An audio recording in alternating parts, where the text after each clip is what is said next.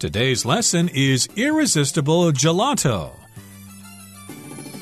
Hi, everybody. I'm Roger. Hello, I'm Kiki. Oh, it's in the middle of the hot summer. It's in July now, and of course, it's very hot outside. And sometimes we're looking for ways to cool off. The way I like to cool off, of course, is to go swimming in a swimming pool. But some people might eat something cold, like ice cream or gelato. Is that how you keep yourself cool, Kiki? Yes, and in Taiwan during the summers, I love having mango shaved ice. Mmm, that is very tasty indeed, although it can have lots of calories there. But uh, gelato, of course, is another option that you might consider. Gelato is similar to ice cream, but there are some important differences, which we will talk about in today's lesson. So let's not delay any further. Let's listen to the first part of our lesson, and we'll come back to talk about it. Irresistible Gelato. When you're feeling hot and sweaty from the brutal summer sun, it's tempting to cool off with some refreshing gelato. This delicious treat, which literally means frozen in Italian, is an international favorite with a long and noble history. 大家好，我们来看标题中的形容词 irresistible，它的意思是不可抗拒的或是难以抵抗的。例如 the smell of Megan's handmade desserts is irresistible. Megan 手做甜点的香气令人无法抗拒。又或者说，The unbelievable price of this product is irresistible to customers. 这个产品令人不可置信的价格对消费者来说难以抗拒。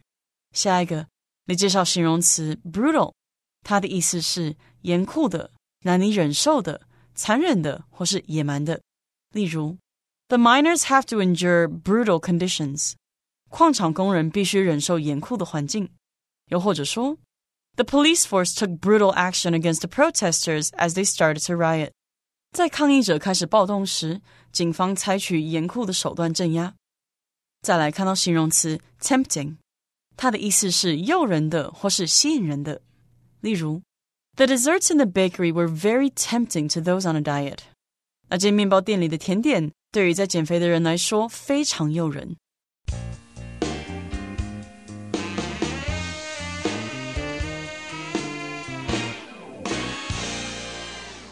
So in the title here, we've got the word irresistible. That means you cannot resist it, even though you probably should. Okay, so maybe gelato has a lot of sugar and you're on a diet or something like that, and you know you shouldn't eat it, but oh, it's so irresistible. There are so many different flavors, and it's so cold for the summer.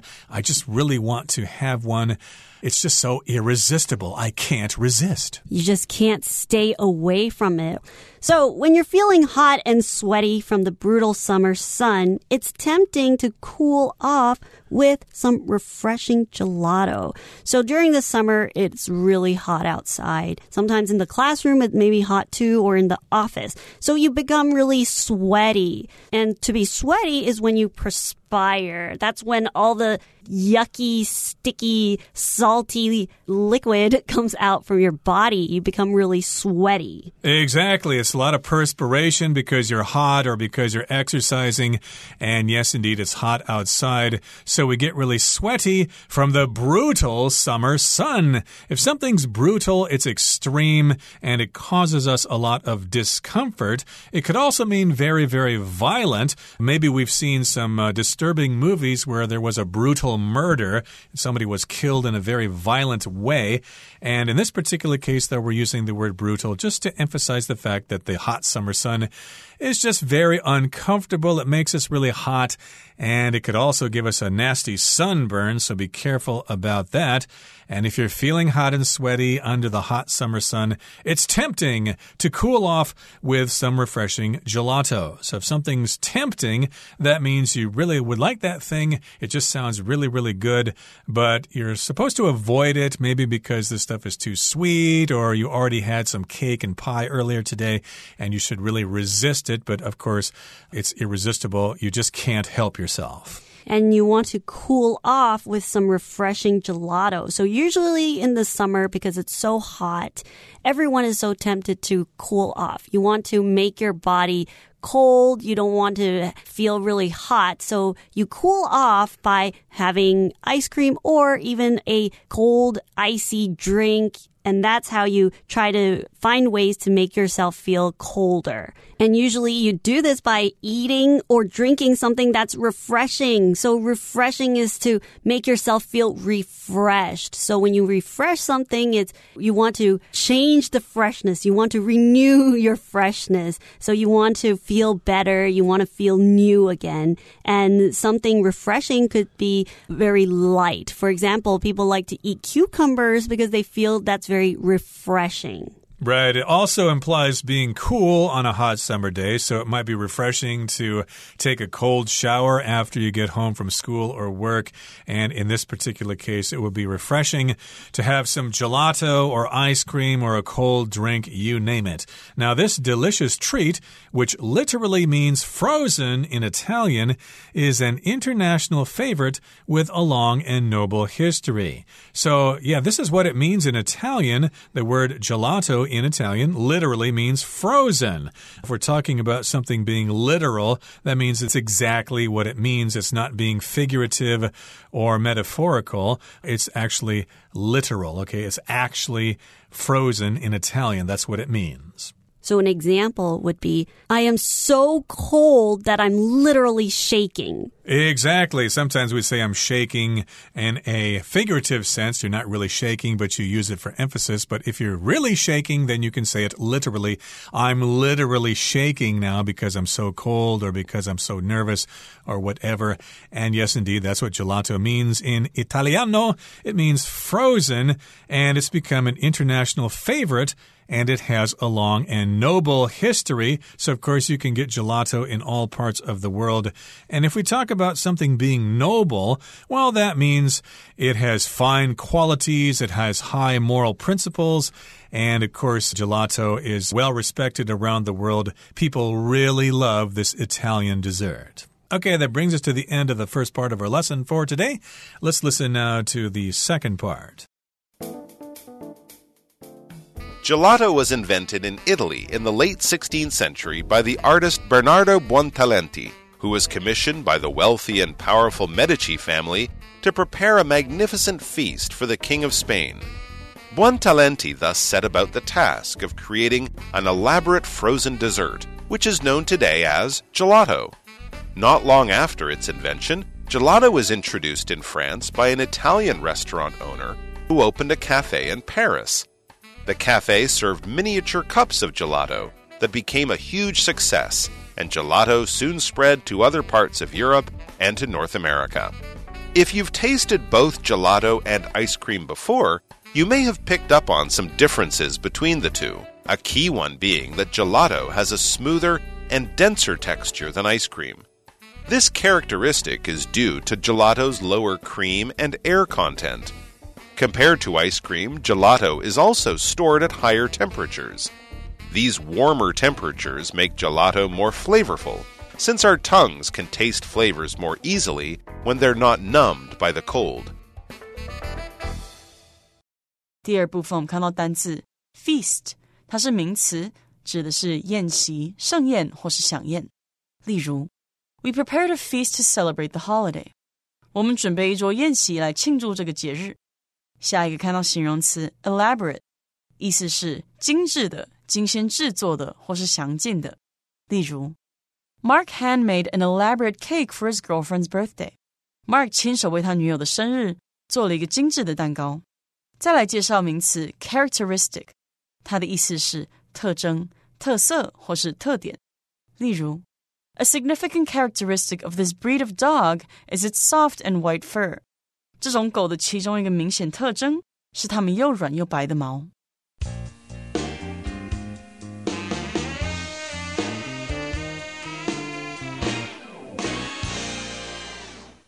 Okay, the second part talks a little bit about the history of gelato. It was invented quite some time ago in Italy in the late 16th century or the late 1500s. by the artist Bernardo Buontalenti, who was commissioned by the wealthy and powerful Medici family to prepare a magnificent feast for the King of Spain. So, first of all, we've got this artist, Bernardo Buontalenti, and somebody contacted him and said, Hey, we need you to prepare a really magnificent feast, a great banquet for the King of Spain. We need to impress him. We need to thank him for his efforts or whatever and of course we'll pay you for that. So if uh, somebody pays you to do something, we can say they have commissioned you to do that thing. They have hired you to do this thing, usually on a one time basis. So you can say, we commissioned the artist to make a portrait of our family. Right. You pay them for a one time job. And here, of course, he was contacted and they said, hey, Mr. Buontalenti, would you like to uh, prepare a magnificent feast for the King of Spain? Of course, I would. That's a great honor. A feast, of course, is a great meal that you provide for somebody. In Taiwan, here, if you go to a wedding, that's usually a wedding banquet. A feast would be probably for kings and queens or people in power, not just for regular folks who get married in uh, hotels or whatever. That would be a banquet. But here we've got a magnificent feast for the King of Spain, and Buontalenti thus set about the task of creating an elaborate frozen dessert which is known today as gelato. So he probably prepared all the usual dishes for the King of Spain, but of course he probably had to come up with something new and exciting so the King of Spain would be impressed. And so he set about creating an elaborate frozen dessert. If you set about doing something, that means you start to do something, you make the preparations, and you carry the task out and he created an elaborate frozen dessert. So an elaborate dessert meant that this gelato, it was something new, it was very unique, and most importantly, it was of really high quality and it took a lot of effort to create this thing. So when something is very elaborate, it takes a lot of time to go through the process of creation or the design. So you can sometimes describe something being elaborate when it's an item that is really magnificent or you've seen that there's been a lot of intricate details put into something. Yeah, that's the key there. If it is elaborate, it. It's got a lot of details and carefully arranged parts and things like that. The verb form of this is pronounced slightly differently. Elaborate. Elaborate and elaborate. That means to give someone details about something. Yes, I'd like to improve the economy. Well, how are you going to do that? Can you please elaborate? What exactly are you going to do? So he made this elaborate frozen dessert, and nowadays we know it as gelato. So, not long after its invention, gelato was introduced in France by an Italian restaurant owner who opened a cafe in Paris. So, all those Parisians were walking along the sidewalks and smoking cigarettes and meeting their friends in sidewalk cafes or whatever, looking at art and reading novels and things like that. And then they passed by this Italian restaurant and they saw this strange thing in the window. What's that? That looks kind of interesting. Let's go in and try that. The cafe served miniature cups of gelato that became a huge success, and gelato soon spread to other parts of Europe and to North America. So they served these gelato in miniature cups. So it's a mini cup. It's a small cup. It's smaller than small. And that way people can have a taste of what gelato is. And also because we mentioned that gelato is very it's an elaborate and intricate, exquisite dessert. So usually they don't serve it like in Taiwan. We have those 100 kwai uh, ice cream cones that are really long. All right? right, yeah. Gelato, you don't eat gelato like that. Nope. Gelato is served in miniature cups. Just like when you drink Chinese tea, oftentimes it is served in those miniature cups, those very small cups, so you can get the proper taste and flavor, which is actually quite tasty. In this particular case, yes, you eat gelato in small cups and at least at that time, that was the case, and it became a huge success. The Parisians loved it, and gelato soon spread to other parts of Europe and to North America. So it uh, began to become popular in Paris, and then it spread to other countries in Europe like Germany and uh, the UK, Denmark, or whatever, and eventually over across the Atlantic to North America. Now, if you've tasted both gelato and ice cream before, you may have picked up on some differences between the two. A key one being that gelato has a smoother and denser texture than ice cream. That is true. It does seem smoother and it does seem denser or thicker. Right. And I think with gelato, the flavor is also very potent and it's very strong. So it's a lot more flavorful. And I do think that the texture is a lot, if we talk about the molecules or feeling this ice cream, the gelato is definitely more packed up, right? Yeah, how it feels on your tongue, the texture there. And again, if you've had both of these, you may have detected or sensed or picked up on those differences between the two. Gelato is smoother and denser. Ice cream has more cream in it. Well, this characteristic of being smoother and denser is due to gelato's lower cream and air content. A characteristic, of course, is the feature of something that distinguishes it from something else. Okay, so this is a characteristic of gelato that makes it different from ice cream. And the content of something is how something is made up of. What is it made up of? So you can look at a soda, a can of Coke. What is in its content? What's inside of this Coke? Indeed, what does it contain? And compared to ice cream, gelato is also stored at higher temperatures. So I guess they store ice cream at a lower temperature, and gelato is stored at a higher temperature, although it's still kind of cold. And these warmer temperatures make gelato more flavorful, since our tongues can taste flavors more easily when they're not numbed by the cold. Yes, ice cream is very cold, and of course, sometimes when we go to the hot pot restaurant and we've finished our meal and we want to have some ice cream and we take the ice cream scoop, sometimes it can be very difficult to get a scoop of ice cream because it's so darn cold. And then when you taste the ice cream, your tongue might get numbed by the cold, which means it just kind of gets sort of without feeling. So you can't really taste it as well. And that's why gelato is probably better than ice cream. Well, let's move on now to the third and final part. We'll listen to it first. These days, gelato shops can be found almost everywhere. However, if you're on a quest for the world's best gelato, then you should probably head to Italy, the place where it all started. And if you were to ask the locals there about their favorite flavors, the majority would undoubtedly say pistachio, hazelnut, or chocolate, the Italian classics. But regardless of the specific flavors you choose, the wholesome goodness of gelato fosters affection, making those with a sweet tooth return again and again for more. 最后第三部分，我们看到副词 undoubtedly 指的是无疑的、毫无疑问的。举例来说 ，Tim is undoubtedly the smartest student in French class。Tim 毫无疑问是法文班上最聪明的学生。最后一个例子，The pancakes at this restaurant are undoubtedly the best that I have ever tasted。这间餐厅的松饼毫无疑问的是我吃过最美味的。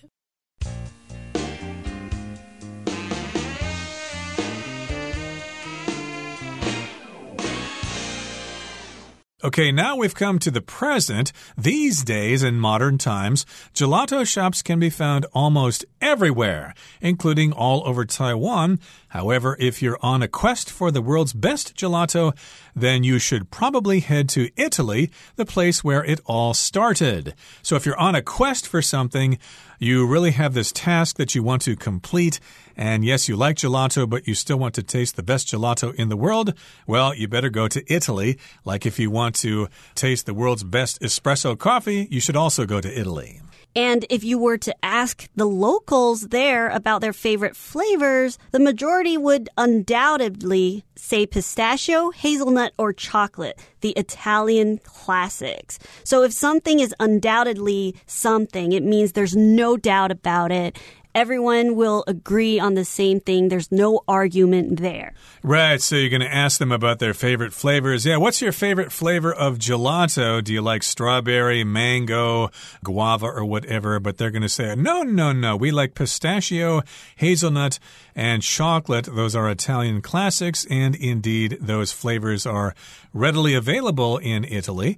But regardless of the specific flavors you choose, the wholesome goodness of gelato fosters affection, making those with a sweet tooth return again and again. So, regardless of the specific flavors you choose, no matter what flavor you choose, it still has this wholesome goodness. It's wholesome. It's like really basic and it's very clean and it's not artificial. It feels so good on your tongue with that great texture and it fosters affection. To foster just means to bring something about. Right. And I think just seeing the word wholesome and foster here, I think it's making people feel like when they have gelato, it really brings them a homey feeling and it takes them back to their childhood. So it's really wholesome. It makes them feel really good. And when you foster something, sometimes it's when you're adopting a certain type of emotion or you're fostering a certain type of thinking. Exactly. This reminds me when I first came to Taiwan many years ago, I read in the tourist literature and it said Taiwan is the only place in the world that preserves and fosters traditional Chinese culture. I don't think they make that claim anymore, but they did many years ago. And yes, indeed, gelato can foster affection. You can really like it. And if you have a sweet tooth, if you like to eat sweet foods, then you'll return again and again for more gelato. I think there are stores in such places that have gelato stands where you can eat all the gelato you want. Right. And that comes to the end of today's explanation. Let's head over and listen to our Chinese teacher, Henny.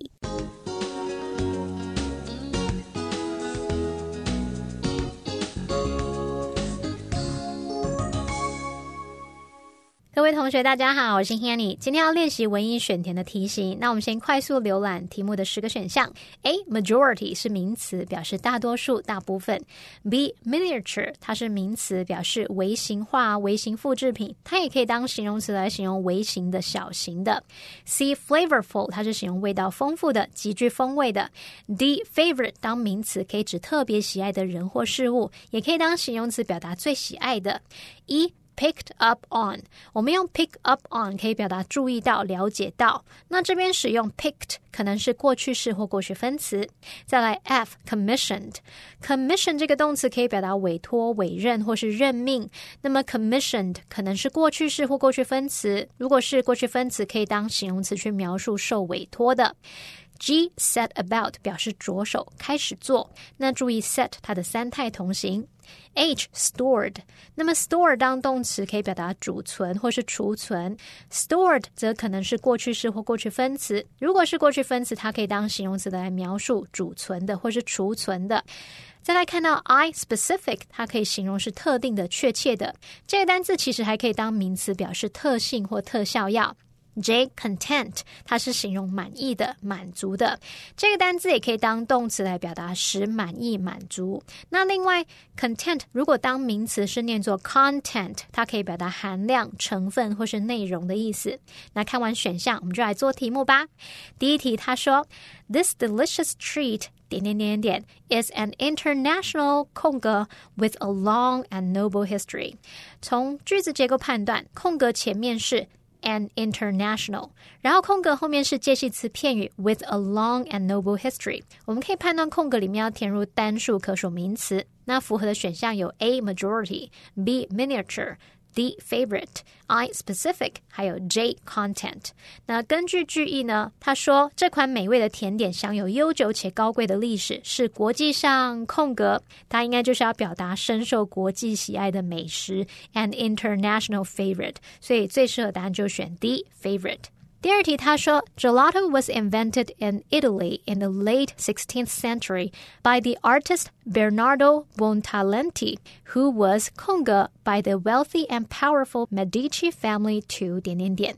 那空格是出现在非限定用法的关系子句里面，用来对前方的艺术家 Bernardo Buontalenti 来做补充说明，说明他受到富有且有权势的麦蒂奇家族怎么样怎么样。那我们从关系代名词 who。还有 be 动词 was，还有后方的这个 by the wealthy and powerful Medici family 来判断说，这边应该是用被动语态，所以要填入及物的动词或者是片语动词的过去分词。好，那符合的选项有 E picked up on，F commissioned。或者是 H stored。不过呢，pick up on 和 store 的受词必须是事物，所以这题的答案我们要选 F commissioned，表示说那位艺术家受到该家族委托。再看到第三题，他说，Buontalenti does Conga the task of creating an elaborate frozen dessert。空格前面是主词 Buontalenti，还有副词 does，那么后面呢是当受词用的 the task of creating an elaborate frozen dessert。所以我们这个空格里面要填入有及物用法的动词或片语动词，而且啊时态必须是过去式。符合的选项有一。picked up on，或者是 G set about，或者是 H stored。从语义上来看，最适合应该是 G set about，去表达说着手进行来制作一款精 致冰冻甜品的任务。第四题，他说，The cafe served 空格 cups of gelato that became a huge success。空格前面是主词 the cafe，还有动词 served，后面是受词 cups of gelato。从句子结构判断，这个空格应该填入可以用来修饰名词的形容词或者是分词。符合的选项有 B miniature、C flavorful、H stored。 I specific，还有 J content。那根据句意呢，他说这间咖啡馆供应什么杯的意式冰淇淋相当成功。那最适合答案应该会是 B，我们用 miniature cups 来表达迷你杯的意思。好，第五题，If you've tasted both gelato and ice cream before, you may have 空格 some differences between the two。如果你以前尝过意式冰淇淋和冰淇淋，你可能以空格两者之间的一些差异。题目空格前面是 may have。 后面是 some differences between the two。我们从句子结构判断，这个空格里面要填入及物用法的动词或片语动词它的过去分词。那符合的选项有一 picked up on 或者是 H stored。从语义上来看，正确答案应该要选这个一 picked up on，去表达说你可能已经注意到两者之间的一些差异了。第六题，他说，This characteristic is due to gelato's lower cream and air 空格。句子里面的 this characteristic 是主词，is 是动词，后面接 due to 点点点来当主词补语。所以，我们从句子结构就可以判断，空格是位于 due to 的点点点的这个介系词片语当中，而且呀。我们看到空格前面呢是有连接词 and，所以空格应该要填入跟 cream 对等的名词。符合的选项有 A majority、I specific 和 J。Content 根据句意呢，它应该是要表达意式冰淇淋的奶油和空气含量较低。那最适合答案应该要填入 J content 去表达含量成分。第七题，Compared to ice cream, gelato is also 空格 at higher temperatures。空格前面有主词 gelato，还有 be 动词 is。 那么后面是介系词片语 at higher temperatures。我们推测空格里面可能是要填入形容词或分词来做修饰用，也有可能是要填入过去分词来构成被动语态。符合的选项有 C flavorful、H stored 和 I specific。可是从句意来看，他说与冰淇淋相比，意式冰淇淋也空格。在较高的温度中，这边应该只有选项 H stored 符合语义来表达说储存在较高的温度当中。好，我们看到第八题，他说 These warmer temperatures make gelato more 空格 since our tongues can taste flavors more easily when they're not numbed by the cold。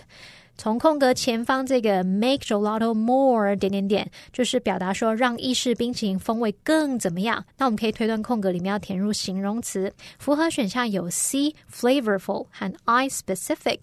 那因为句子后半句有提到说，因为我们舌头没有被低温麻痹时，更容易尝到口感，所以可以推测前半句是要表达较温暖的温度让意式冰淇淋更有风味，味道更佳。那我们正确答案要选 C flavorful。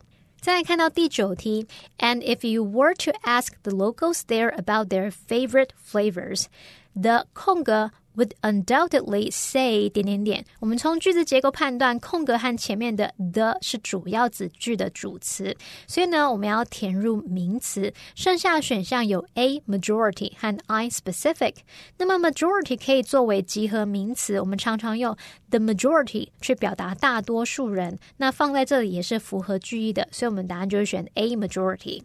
再看到第十题，他说，But regardless of the 空格 flavors you choose, the wholesome goodness of gelato 点点点点点。那空格前面是定冠词 the，后面是名词 flavors。从句子结构来看，空格要填入形容词，我们最后就只剩下 I specific 可以用来修饰 flavors 去表达特定口味，这也符合句意，所以呢是正解。好啦，那以上就是今天的讲解，我们来回顾今天的单词吧。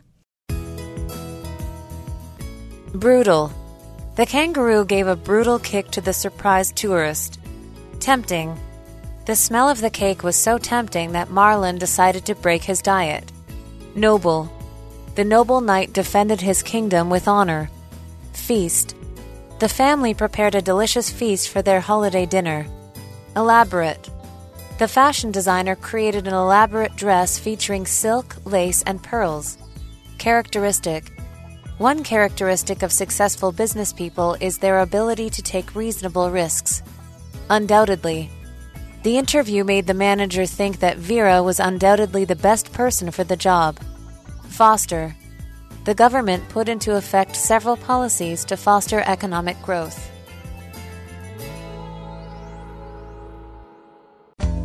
Well, that brings us to the end of another edition of our program, and please make sure you join us again next time. From all of us here, I am Roger. I am Kiki. See, you next time.